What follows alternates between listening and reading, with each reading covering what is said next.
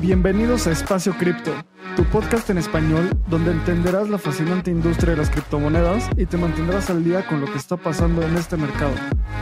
Este espacio cada día se vuelve más relevante y es fundamental continuar entendiéndolo. Aquí buscamos describir elementos sobre criptomonedas de una forma simple y entretenida. Yo soy Lalo. Y yo soy Abraham. Ojalá disfrutes este episodio. Venga. En estos días de volatilidad impresionante, precios altos, precios bajos, tenemos un invitado muy atinado para estos temas, Renato Carrega. Renato es inversionista y analista del espacio de activos virtuales. Fundó lo que hoy es Naos Blockchain en mayo del 2016, gestionando el fondo y consiguiendo clientes individualmente hasta llegar a los 153 clientes y 5 millones de dólares en assets under management. Fue asesor principal en temas de blockchain del primer ICO mexicano exitoso y ha apoyado proyectos del espacio en México, Panamá y Canadá. Previo a Naos, trabajó en una firma de consultoría estratégica y en PNG. Renato es egresado del ITAM de las licenciaturas en Administración y Relaciones Internacionales, con mención honorífica en ambos casos. Quédense con nosotros porque este episodio está muy interesante. Vamos a hablar de Bitcoin, de la volatilidad. Damos datos que pocas veces mencionamos, pero siempre explicando cada detalle. Y ahora vamos a escuchar el clip de nuestro sponsor oficial Bitso. Usar, comprar y vender Bitcoin y otras criptomonedas es más fácil de lo que te imaginas. Bitso es la primer plataforma regulada en Latinoamérica que te brinda acceso de forma simple y segura. Puedes comprar criptomonedas desde tu celular profundizar tu trading con herramientas especializadas o potenciar tu negocio con los beneficios de esta tecnología. Únete a Bitso y libera tu dinero. Hola, bienvenidos al decimoctavo episodio de Espacio Cripto y hoy tenemos a un invitado muy, muy especial. Renato Carrega, ¿cómo estás? Hola, muy bien, muchas gracias. Un gusto estar en este espacio. Renato, estamos súper emocionados porque estés aquí. La verdad es que ya lo habíamos platicado y qué bueno que se nos da la oportunidad. Entonces, muchísimas gracias por tu tiempo y por todo lo que vamos a hablar. Sabemos que se vienen temas buenísimos.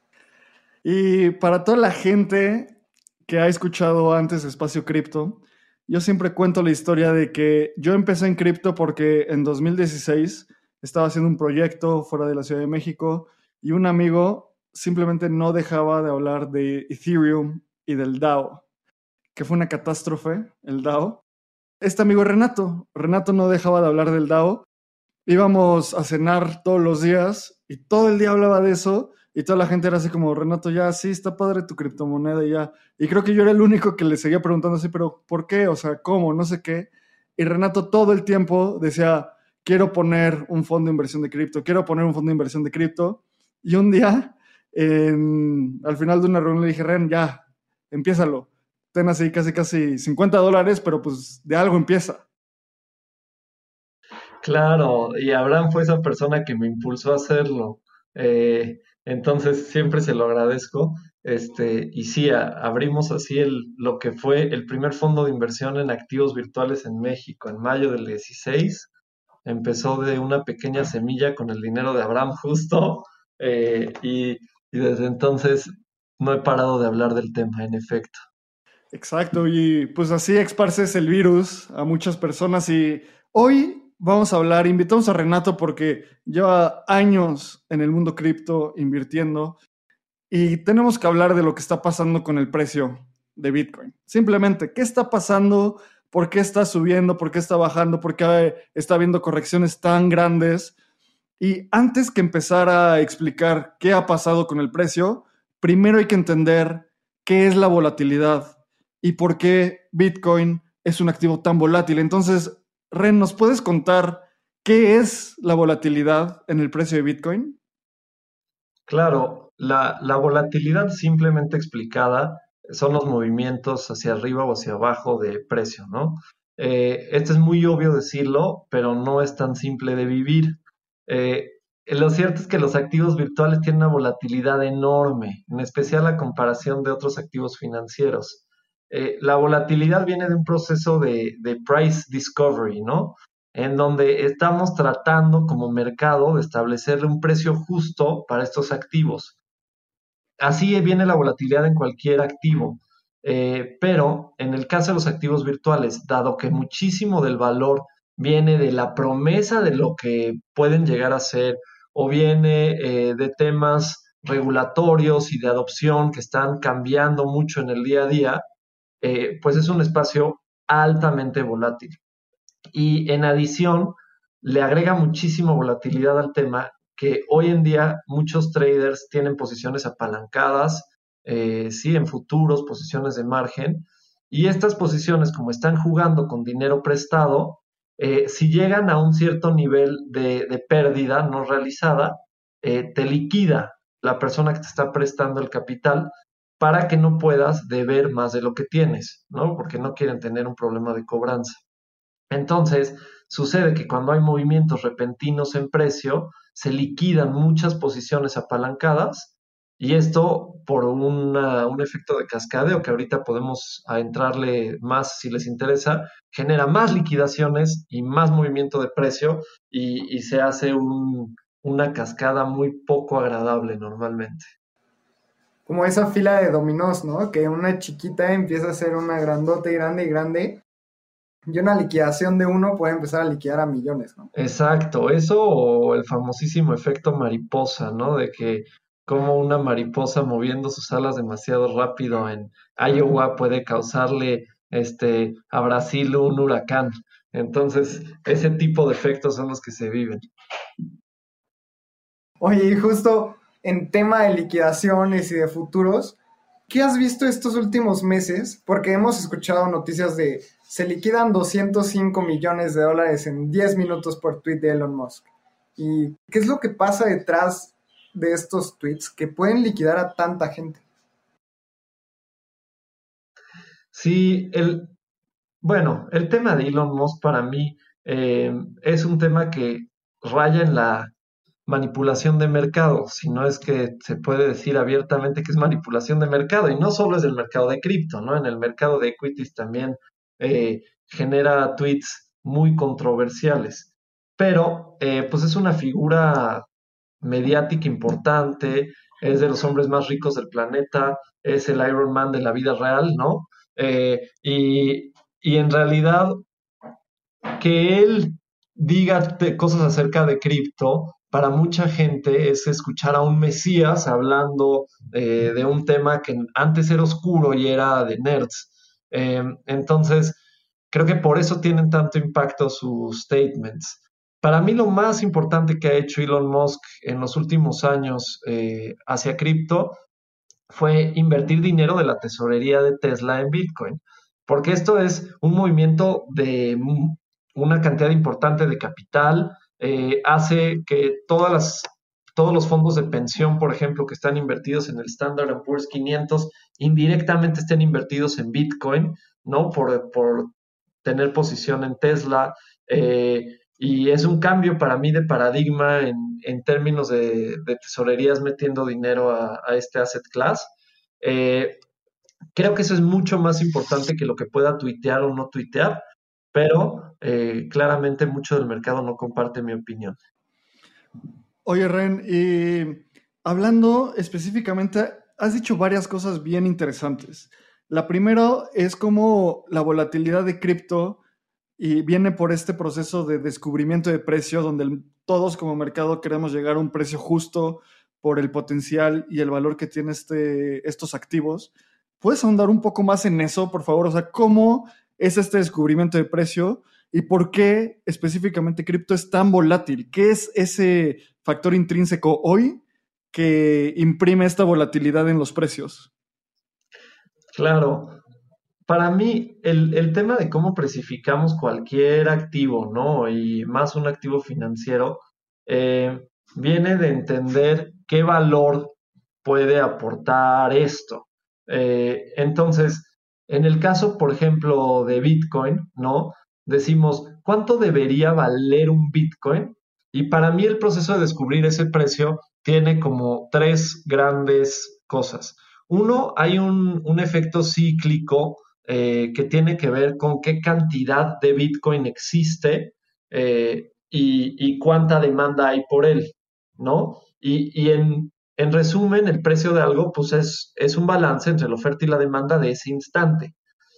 Entonces, este efecto de más largo plazo yo lo veo relacionado a los halvings de Bitcoin, ¿no? Que es este proceso por medio del cual se va reduciendo la tasa de emisión de, nuevos Bitcoins al mercado.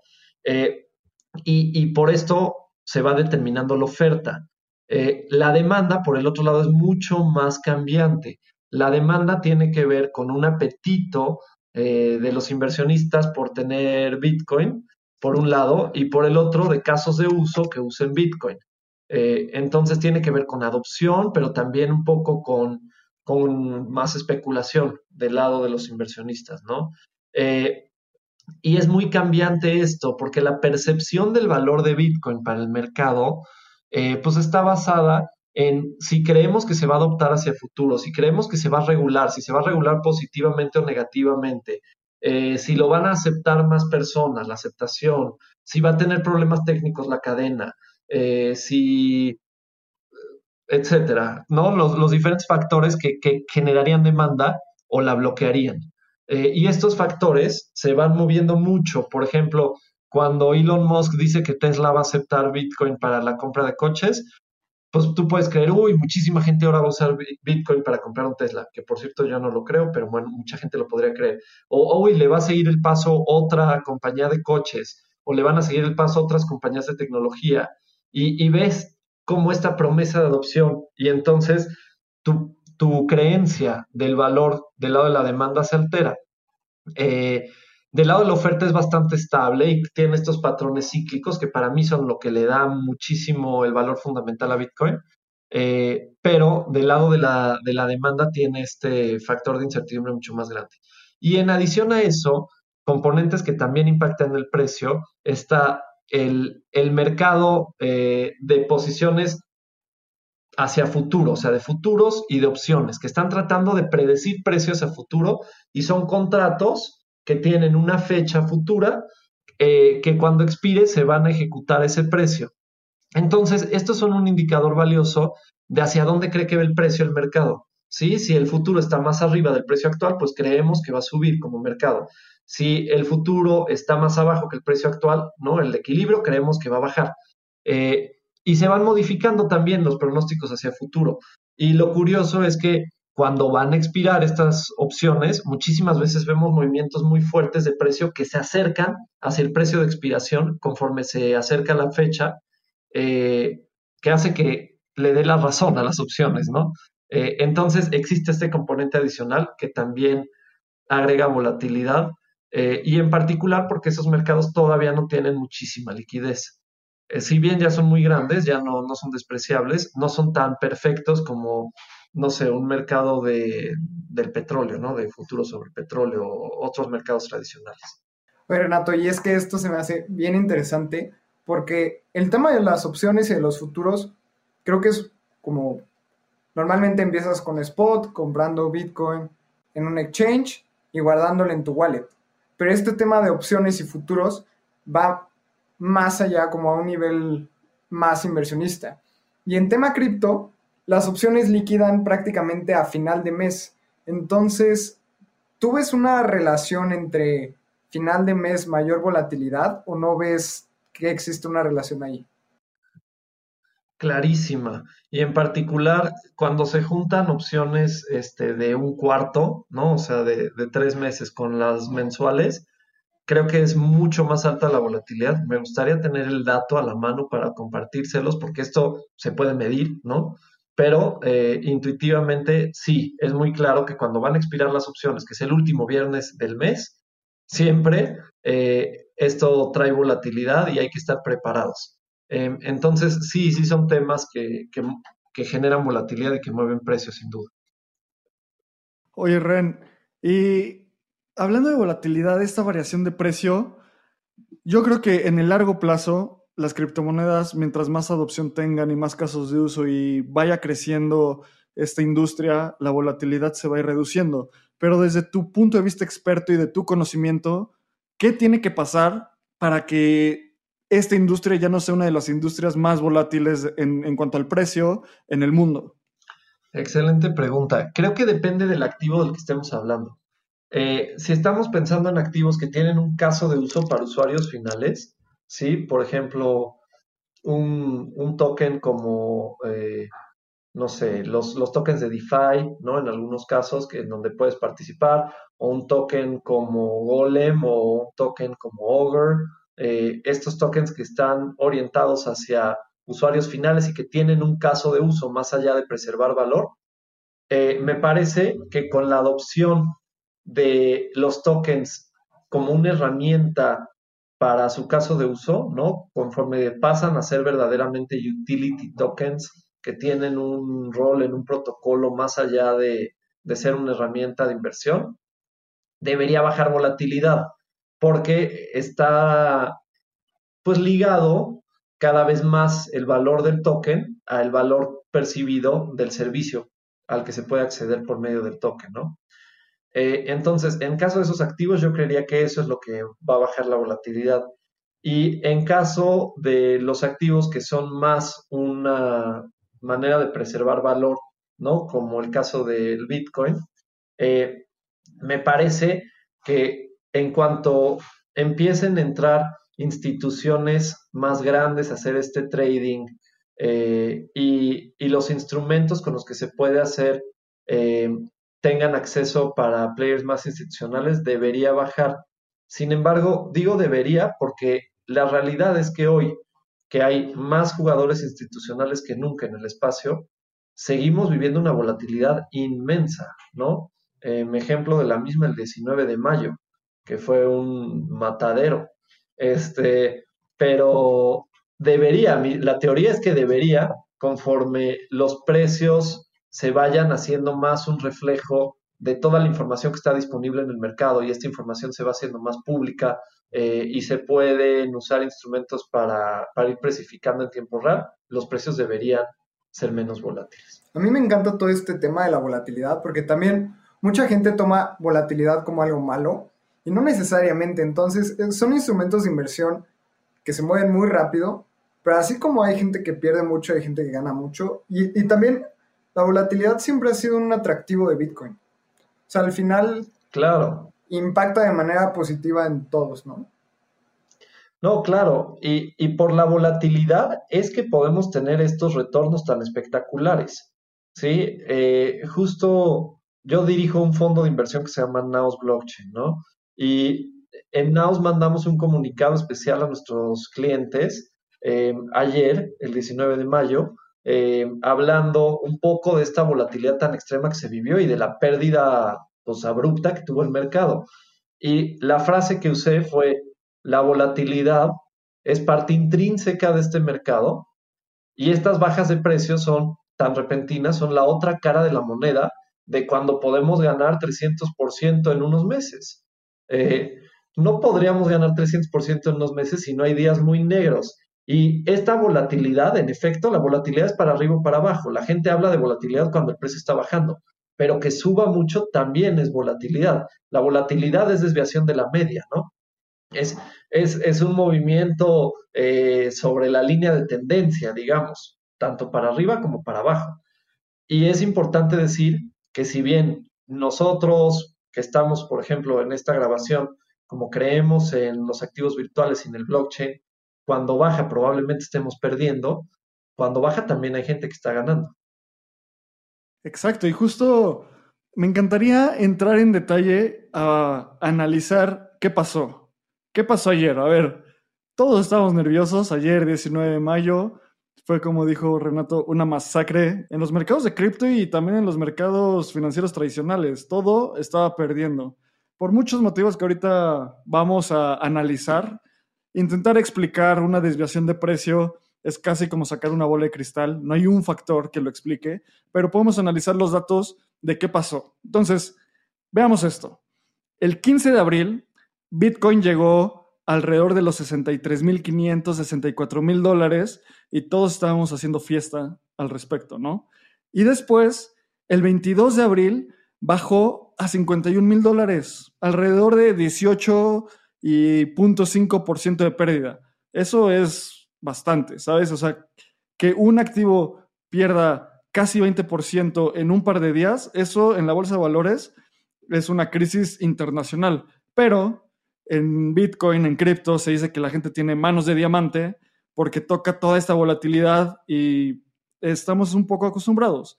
Después, ¿qué pasó? El 6 de mayo, el precio de Bitcoin subió hasta los 56.200. Ahí, de los 51.800 a los 56.200, hubo una, una ganancia de 8.5%. O sea, en un par de semanas, el mercado de cripto dio más ganancia que muchos bonos de, o bueno, que todos los bonos de gobierno hoy en día, ¿no? Entonces, como dijo Renato, se gana, se pierde. Y después vino el 19 de mayo. Del 6 de mayo al 19 de mayo, que Bitcoin cotizó alrededor de los 34 mil dólares y llegó a bajar todavía un poquito más, Bitcoin perdió más o menos el 40% de su valor contra el precio de 56.200 y perdió más del 46% de su valor con respecto al precio de 63.500 dólares. Eso es casi perder la mitad del valor de Bitcoin en prácticamente un mes.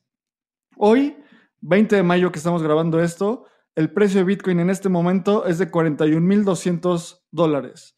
En este precio, esto quiere decir que Bitcoin desde el punto de 34.000 dólares a hoy, a este instante, ha ganado 21%. Ha perdido 35% de su valor contra el precio de 63.500 dólares. Pero, o sea, sube, baja y depende siempre. Una cosa muy importante en cripto y en todos los mercados financieros, no ganas ni pierdes hasta que vendes el activo. Entonces, Ren, en todo lo que acabo de explicar, en estos días, ¿qué pasó del 15 de abril al 20 de mayo que generó todos estos cambios de precio tan importantes? Excelente pregunta y eh, un poco bueno, interesante de analizar. Eh, para mí pasaron tres cosas fundamentales. La primera fue un tema cíclico, ¿sí? Eh, estamos inmersos ahorita, en mi opinión, en un bull run, ¿no? En, un patrón alcista dentro del mercado de activos virtuales, liderado o jalado por Bitcoin. Y en mi opinión, parte del ciclo que traen los halvings, ¿sí? El último siendo en mayo del año pasado. Dentro de estos patrones alcistas, dentro de estos bull runs, existen periodos de corrección. En particular, cuando el mercado se calienta mucho, sube de manera fuerte, como pasó aquí, que llegó a los 65 mil dólares, ahí toman ganancia muchas posiciones y esto genera una baja. ¿Ok? Entonces, es parte de esta dinámica.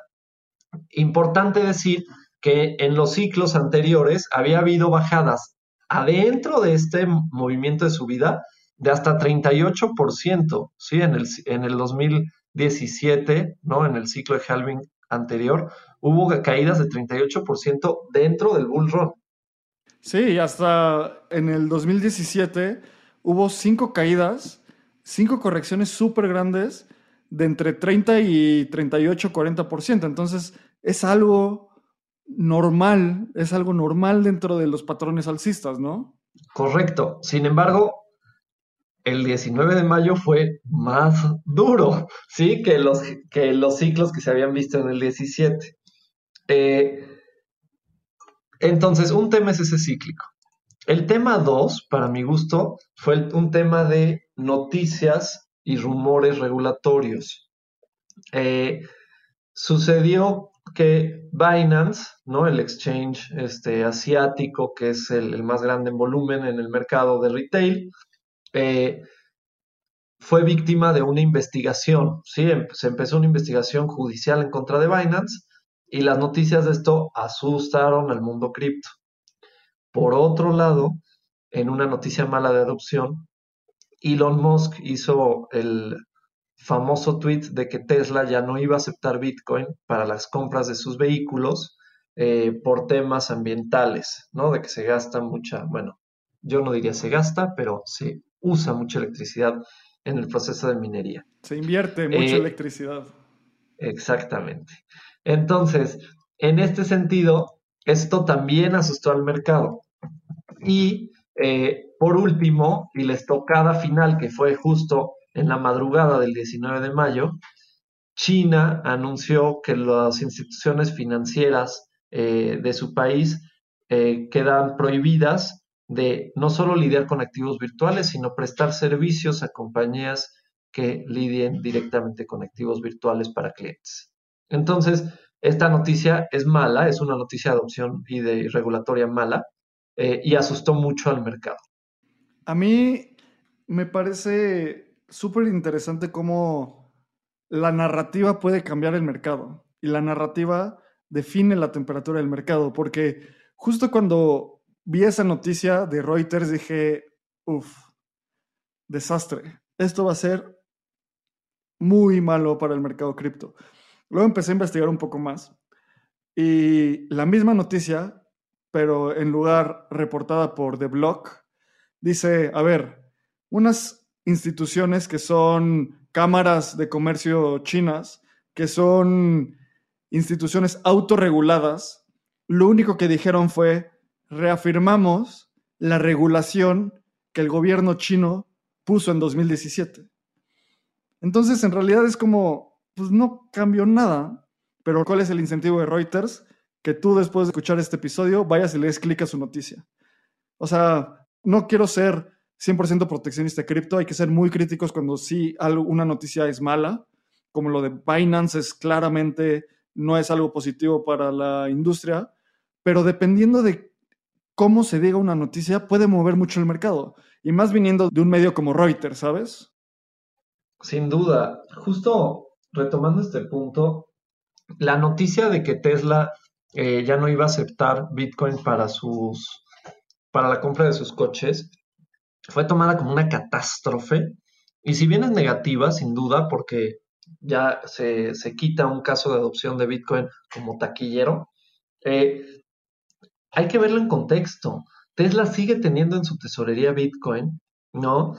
Eh, y, lo está tomando más como un store of value, como una manera de preservar valor, que como una moneda de cambio. Para mí no es una noticia tan mala, es mala, sí hay que decirlo, pero no es pésima. Entonces, son diferentes ópticas y diferentes narrativas. Pero retomando lo que pasó el 19 de mayo, eh, día infame, es que eh, estábamos inmersos en esta caída eh, que ya llevaba varios días, ¿sí? De, de, caída, y se agudizó con la noticia regulatoria negativa china. Si medimos desde el punto más alto eh, previo a la caída hasta el punto más bajo de la caída, fue una caída de 53.5% para Bitcoin, ¿sí? Medido en dólares. Es enorme esto, no, no tiene ninguna proporción. Cuando yo vi esta caída, ¿sí? Porque me desperté a las 5 de la mañana a ver esto y lo estaba viviendo en tiempo real, dije, se acabó el patrón alcista, se acabó el bull run, ya no estamos más en el bull run. Pero quisiera calificar ese pensamiento que tuve porque ahora me arrepiento.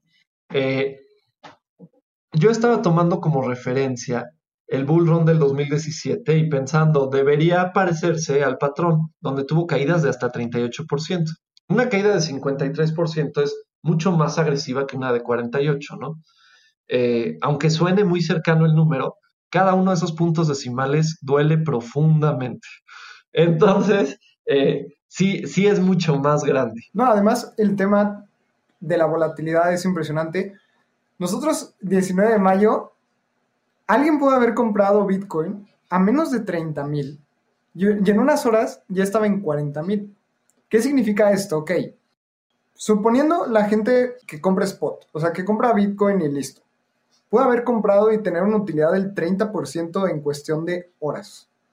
Y ahora, pongámoslo en el otro lado. La gente que utiliza apalancamiento y tradea futuros, la gente pudo haber tenido o unas utilidades impresionantes o pudo haber liquidado posiciones porque tú puedes decir que va a bajar más el precio. Entonces, tú estabas muy, muy corto, abres un corto que piensas que el precio va a bajar y te pueden liquidar en cuestión de segundos porque el precio rebotó a 40 mil en menos de cuatro horas. Entonces todo esto es mucho más doloroso que una caída en días. Más bien esta caída fue en cuestión de horas. Claro, y lo que sucede ahí que agudiza la caída, y ahorita les explico por qué yo sigo creyendo que estamos en el bull run, lo, lo que sucede es que como hay muchas posiciones apalancadas, como esta que dice Lalo, ¿no? Posiciones de margen, posiciones de futuro que están muy apalancadas. Eh, cuando hay movimiento tan repentino de precio, para evitar riesgo de contraparte, el que te está prestando el dinero, normalmente el exchange, te liquida. ¿Y qué pasa cuando te liquida? Los contratos de futuro o de margen que tú tenías se venden a mercado en ese momento. Entonces, ¿qué hace esto? Una venta a mercado tira más precio. Entonces se tira más precio y el siguiente tranche de futuros que estaban en ese precio prestos por liquidar, se liquidan y se tira más precio y se liquidan y se liquidan y se liquidan. Y es esta cascada de dolor. En, en cuestión de minutos, hubo estas liquidaciones. En el mercado de futuros de Binance, que es donde yo viví esta catástrofe, eh, llegamos a 28 mil dólares por Bitcoin. Es inaudito para mi gusto pensar en un Bitcoin en 28 mil dólares en el 2021. Pero llegamos y fue por estas liquidaciones. Eh, si no mal recuerdo, se liquidaron 8 mil millones de dólares en posiciones el 19 de mayo. Es absurdo. 8 mil millones de dólares en posiciones, ¿sí? Según Coindesk, que hice un compilado de todos los exchanges importantes. Es, es absurdo este monto, 8 mil millones de dólares. ¿Sí? O sea, sobra decir, con 8 mil millones de dólares estás colocado a media tabla de la lista de Forbes, ¿sí? De billonarios. Es, es, es una cantidad muy grande de dinero. Entonces, estas liquidaciones son enormes y causaron que el precio se cayera todavía más. Eh, quien haya comprado en 28 mil dólares sus futuros o en spot en 30 mil, lo aplaudo y, lo admiro. Eh, había que tener mano de acero en ese momento porque parecía que el mercado se seguía colapsando, pero rebotó y rebotó de manera bastante positiva, en mi opinión. Pocas eh, horas después, creo que dos horas, si no me equivoco, estábamos de vuelta en 38 mil dólares, eh, que porcentualmente es una subida importante. Y y de ahí el mercado, para mi gusto, retomó un poquito de fuerza. No fue una subida estratosférica de regreso al punto que estábamos antes, pero eh, al momento de grabación nos encontramos en precios de 40 mil dólares, eh, que para mi gusto son mucho más razonables, 41.230 en este instante. Oye, Reni, a ver, estás hablando de que no crees que ya entramos en un mercado bajista. Que cuando te levantaste a las 5 de la mañana, como muchos de nosotros, y viste tu portafolio sangrando, dijiste, ya, mejor liquido todo y ya que estuvo bueno, ¿no? Creo que todos sentimos eso. Y yo también lo sentí. Y personalmente, solo me imagino el GIF de Patricio meditando encima de una roca con inciensos. Y ya, como que me calmo porque digo, esto es para años. Pero cuéntanos, ¿por qué dices que aún no hemos empezado un mercado bajista? Creo que antes de entrar a esa pregunta me gustaría dar unos datos, porque así podemos platicarlo un poquito más a fondo, que nada más poniendo como en perspectiva, en un bear market, puedo, tengo aquí la fecha en julio, estábamos en un precio de 10 mil dólares. Ya no era bear market, estábamos como entrando en un bull run. Y el porcentaje de Bitcoin en exchanges era de 15.22. Esto significa que el del total de los bitcoins circulantes, habían 15.22% en exchanges. Y hay una correlación inversa entre cuántos bitcoins hay en exchanges con el precio. Cuando llegamos al máximo histórico en abril, que fue a 63.500 dólares, había un porcentaje del 13%. Bajamos un 2.5% en del inicio del bull run al, all time high de ahorita. Y eso es muchísimo en términos porcentuales, como lo has dicho Renato. 2.5 es mucho. Y a partir de ese momento empezamos a subir otra vez. Entonces ahorita el mínimo fue 13%, ahorita ya es 13.5%. Y tal vez esa correlación inversa esté empezando a caer otra vez. O sea, si está subiendo el número de Bitcoin en exchanges, podríamos pensar que es porque la gente quiere vender. No sé, eso es una muy abierta. Pero tú qué piensas sobre esto? Porque también hay otro dato que me encanta de, bueno, hay, un, hay una persona, un escritor muy interesante que se llama Willy Wu, y él escribe un newsletter de los más impresionantes en cripto. Y habla de otro punto que se llama el Spend Output Profit Ratio. Este lo pueden ver en Glassnode. Estos dos datos que están en Glassnode. Y mide cuánto profit tiene cada Bitcoin en el mercado. Entonces, suponiendo que yo compro un Bitcoin a 10 mil dólares, y esto se promedia, y tenemos una gráfica bien interesante. ¿Y qué pasó el 19 de mayo? Se reseteó ese valor.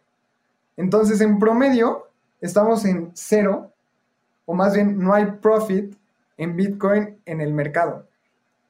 Y las únicas veces que baja de cero es cuando empieza un bear market. ¿Por qué? Si baja de cero, estás aceptando pérdidas. En general, el mercado está aceptando pérdidas. Entonces, estamos creo que en un punto muy interesante que es o continuamos con el bull market o estamos empezando el bear market. Entonces, me gustaría después de estos datos saber qué piensas. Sí, es, es un tema que casi raya en artículo de fe, para ser honestos, si estamos o no en el bull market todavía. Eh, cuando, cuando vivimos estas liquidaciones tan masivas, ¿no? Ayer, el 19 de mayo, eh, y viendo la pérdida de 53%, para mí no quedaba duda de que habíamos entrado al, bear market, tristemente. Eh, aparte, no es coincidencia que el halving justo fue el 11 de mayo del año pasado, y si vemos la gráfica y los datos que nos compartió Abraham, el 11 de mayo empezó la caída. Entonces, parecía que duró un año precisamente. Eh, sin embargo, la recuperación que vimos de los 30 para arriba, para mí, eh, señalizó que el mercado todavía no está en este humor de caída, de tomar las pérdidas que, menciona Lalo.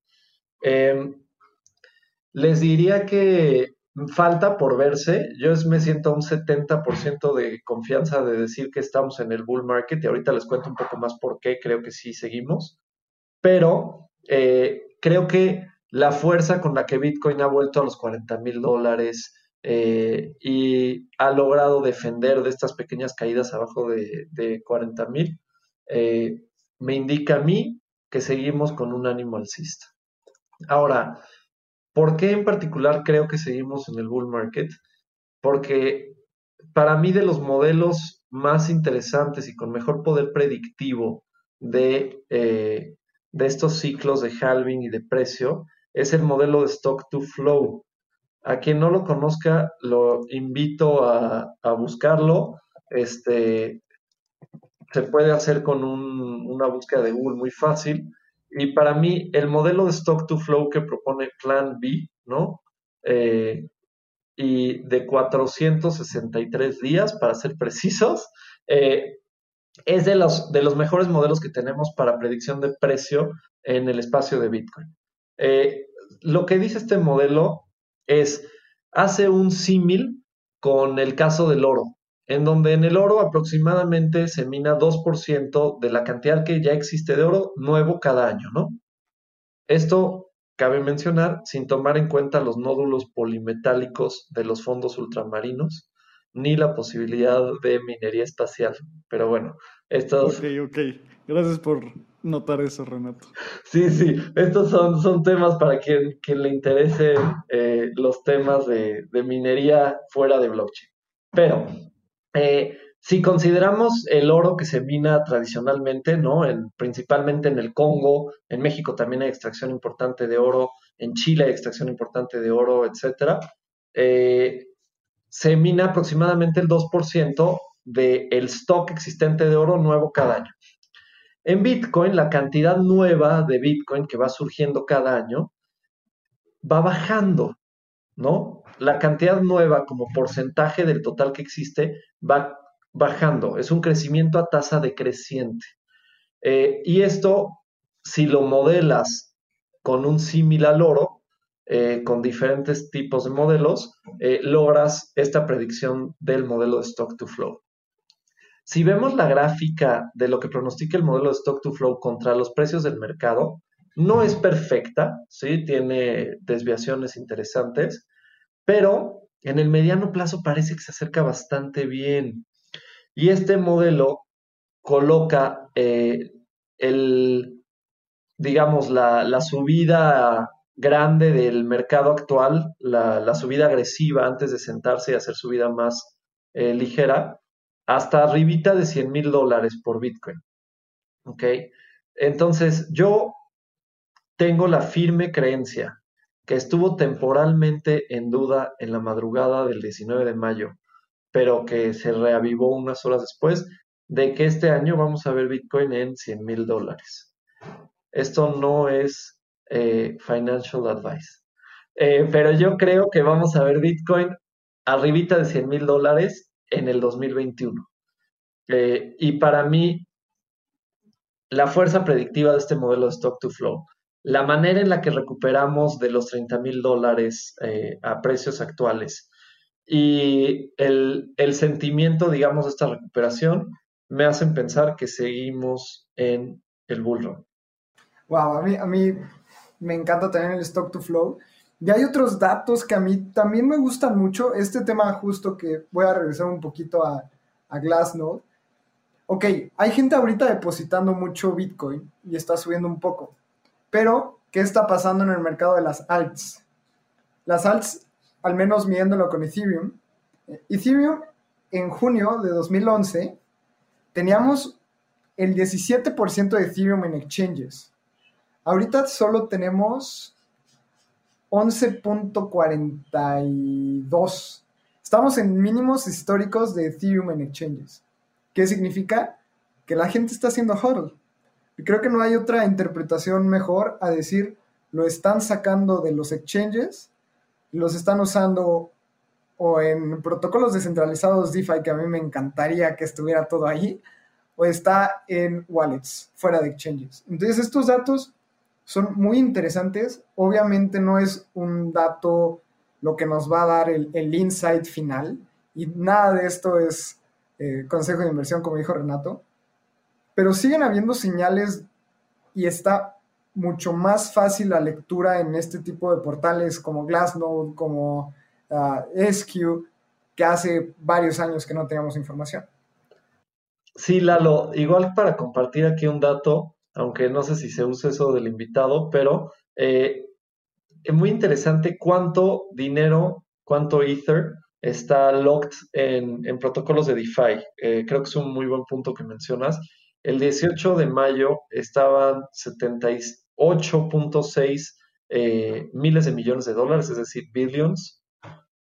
Cayó abruptamente a 59.26 el 19 de mayo y recuperó ligeramente. Hoy, 20 de mayo, estamos en 66 billion. Eh, entonces, para mí esto también es un indicador de lo que dices, que la gente todavía no está liquidando su dinero ni llevándolo a los exchanges, de que estamos en el bull run todavía. Oye, me encanta cómo analizan todos estos datos porque yo creo que analizar el presente nos puede dar muy buena, muy buen input de cómo llegamos, de cómo el pasado nos hizo llegar a este punto. Y se me hace muy interesante cómo intentar saber cómo actuar hacia el futuro con todo este tema del crypto weather, ya sabes, el clima cripto. Estamos en el verano, estamos en el invierno. Renato, tú en Naos, que manejas dinero de personas, ¿qué indicadores utilizas para saber el crypto weather? Si estamos en un invierno o si estamos en el verano. Gran pregunta. Antes quisiera solo mencionar, eh, la mayor parte del análisis que nosotros hacemos es fundamental, más que técnico. ¿Sí? A eso me refiero a que no nos basamos tanto en leer las gráficas y, pronosticar precio con base en precios pasados, sino más el core de qué hacen los protocolos en los que invertimos, cómo va la adopción, cómo va el desarrollo, qué noticias tienen en adelante, la fuerza de su equipo, eh, qué tan único es el caso de uso, etc. Pero también echamos mano de herramientas de análisis técnico y análisis de la situación de mercado, específicamente para ver cómo reaccionar en el cortito plazo. Por ejemplo, ¿qué hicimos nosotros en esta caída? Compramos, ¿sí? En vez, en vez de vender, eh, porque creíamos que seguíamos en, el bullrun, no creemos que seguimos en el bullrun. Em, entonces, para, medir un poco el clima y, tratar de entender, usamos eh, indicadores nosotros de estos, de qué, qué porcentaje eh, de las criptos están en exchanges y estos grandes movimientos. Para eso recomiendo a todos seguir al Twitter de Whale Alerts, este, que, que manda tweets en tiempo real de grandes movimientos entre carteras cripto. Eh, por otro lado, vemos nosotros muchos indicadores de porcentajes de posiciones largas contra cortas en exchanges. Eh, acá tenemos una herramienta que se llama Skew que, te da este dato muy fácil, pero este dato se puede ir jalando de, de APIs eh, y creo que debe estar público en algún lado ya compilado. y también usamos nosotros indicadores de cómo están colocados los futuros y las opciones. En concreto, las opciones normalmente nos, dan más sensibilidad de, esto. Eh, ¿Qué tantas, o sea, si las opciones están colocadas arriba o abajo del mercado es muy importante ver y qué tanto arriba qué tanto abajo y dónde está el volumen entre las diferentes opciones. Eh, entonces, eso nos sirve mucho. Y por último, eh, a mí me gusta un indicador un poquito informal, pero que es bueno, que es el, Fear and Greed Index, ¿no? Eh, que hace un compilado de diferentes, por ejemplo, de, de conversación en redes sociales del tema, de, de, cómo se están moviendo los flujos, etcétera, y te lo den una sola variable. ¿Qué es eso? Es si el mercado tiene miedo o si el mercado está ambicioso. Me encanta este tema porque justo también lo vimos con Matt Crypto, que fue otro invitado del podcast, que hablaba también del Fear and Greed. Y tal vez nada más añadiendo un poquito, hay varios datos, por ejemplo, este Long and Short que mencionaba Renato, es una página que se llama bybt.com, bybt.com, es pública, es gratis, SQ tiene un precio un poquito alto para el retail, existe Glassnode, tenemos, hasta en TradingView podemos ver como market caps, ¿Qué otro tipo de páginas ves tú que pueden servir para analizar estos datos, Renato? Whale Alert, ese Twitter es muy valioso igual para ver los, los movimientos. Eh, y creo que también es valioso entender un poquito el sentimiento de, del inversionista retail, que para mí la mejor manera de, medir eso es en Reddit. Eh, si se meten a los Reddits de, de crypto traders, que hay, ese es literalmente un subreddit, este, y Cryptocurrency Markets son un espacio muy divertido en donde la gente comparte análisis técnico, eh, habla de si se sienten con miedo o no, y puede sentir muy fácil el sentimiento de mercado.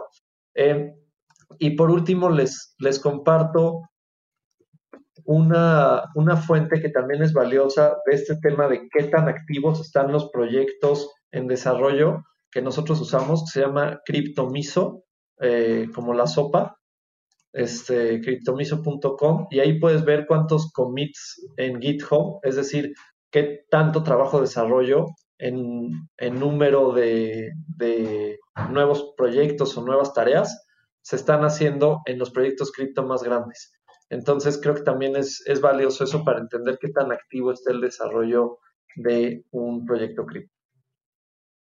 Oye, Ren, y la penúltima pregunta antes de cerrar es, hablamos mucho de qué es la volatilidad, por qué cripto es un mercado muy volátil, qué pasó en el sangriento 19 de mayo.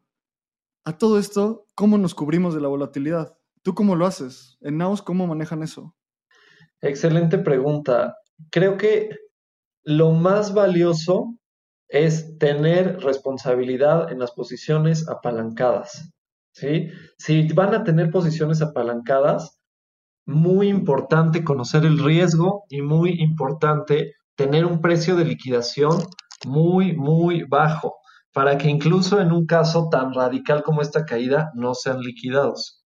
Eh, nosotros tenemos, de hecho, nuestras posiciones, la gran mayoría están sin precio de liquidación, donde es tan bajo que no te lo calcula el exchange, ¿no? Eh, porque eh, no podemos arriesgarnos a que nos liquiden con dinero de terceros ¿sí? en un movimiento repentino de precio.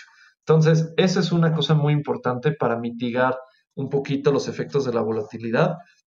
Y el otro tema para mí es un poco más filosófico, pero es entender que la volatilidad es parte del juego y poder hacer zoom out como Patricio Estrella haciendo meditación y darnos cuenta de que, ok, perdimos en un día 42% en, del punto máximo al mínimo, pero hacemos zoom out y decimos, bueno, pero llevamos en el año una ganancia espectacular, llevamos en dos años una gran ganancia, en cinco años una ganancia estratosférica. Entonces, tener esta perspectiva ayuda un poco. Creo que la, depende del perfil de la persona, eh, pero a mí, en lo personal, a mí, Renato, me hace mal estar viendo la gráfica minuto a minuto del precio. Eh, y considero que hay mucha gente a la que esto le puede hacer mal. Te pones muy emocional, ves una vela roja y crees que el mercado va para abajo para toda la vida, ves tres velas verdes y crees que el mercado nunca va a parar de ganar. Eh, y puedes tomar muchas decisiones que vienen de un lado emocional y que vienen de un lado pasional más que eh, racional. Y las decisiones de inversión deberían ser racionales. Entonces, hay que entender desde dónde estás tomando tu decisión de inversión, eh, entender que la volatilidad es parte del juego y tradear con responsabilidad conociendo los riesgos. Ren, creo que esa es una excelente conclusión para protegernos de la volatilidad. Y sabemos que eres un fiel escucha de Espacio Cripto. Por lo tanto, esta, esta pregunta no te va a sorprender porque se la hacemos a todos los invitados. Pero, pregunta final. Si pudieras decirle algo a Satoshi Nakamoto o preguntarle algo a Satoshi Nakamoto, ¿qué le dirías o qué le preguntarías? Le diría gracias.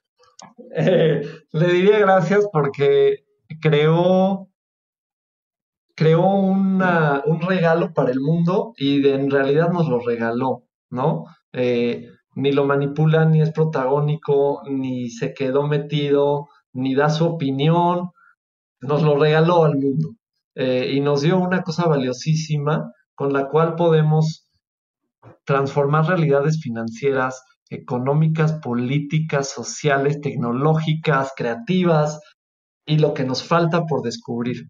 Entonces, le daría las gracias. Diría que le daría un abrazo, pero sospecho que no le gustaría nada. Eh, entonces, solo le daría las gracias y le daría la mano eh, y ya. Me parece también que no vale la pena preguntarle cosas porque parte del chiste de Satoshi Nakamoto es que no esté accesible. Eh, es que sea este mito, es que sea nuestro Mesías. Entonces, no hay que quitarle el velo, hay que disfrutar lo que tenemos y solo agradecerle. No, buenísimo. Renato, muchísimas gracias. La verdad es que ya llevamos una hora grabando y esta conversación puede seguir, seguir, seguir. Ojalá te tengamos para un segundo episodio pronto. Oye, ¿cómo se puede contactar la gente contigo? ¿Cómo te puede escribir? ¿Cómo te puede hacer preguntas? Con muchísimo gusto. Me pueden escribir a renato.nausblockchain.com eh, y ahí podemos seguir la conversación. Me encanta hablar del tema, me encanta escuchar del tema eh, y debatir. Entonces, con mucho gusto de, de platicar con cualquier interesado. Ren, muchas gracias por venir. Si le escriben a Renato, recuérdenle que lo descubrieron o lo escucharon en Espacio Cripto. Siempre vas a ser un gran amigo de Espacio Cripto. Personalmente, muchas gracias por introducirme a cripto. Es la cosa que más una de las cosas que más ha cambiado mi vida, así que gracias a ti entré a esto. Eh, muchas gracias y a mí me pueden seguir y me pueden escribir en el Twitter arroba abramcr. A mí me pueden escuchar como Lalo Cripto y también estamos siendo muy activos dentro del Twitter de Espacio Cripto, que es arroba espacio cripto. Y ahí nos pueden escuchar, nos pueden escribir. Eh, les agradeceríamos muchísimo que nos dejen un review en Apple Podcast. Está bien interesante cómo funciona el algoritmo y estamos subiendo muchísimo gracias a ustedes. Les agradecemos muchísimo y nos escuchamos en el próximo episodio de Espacio Cripto.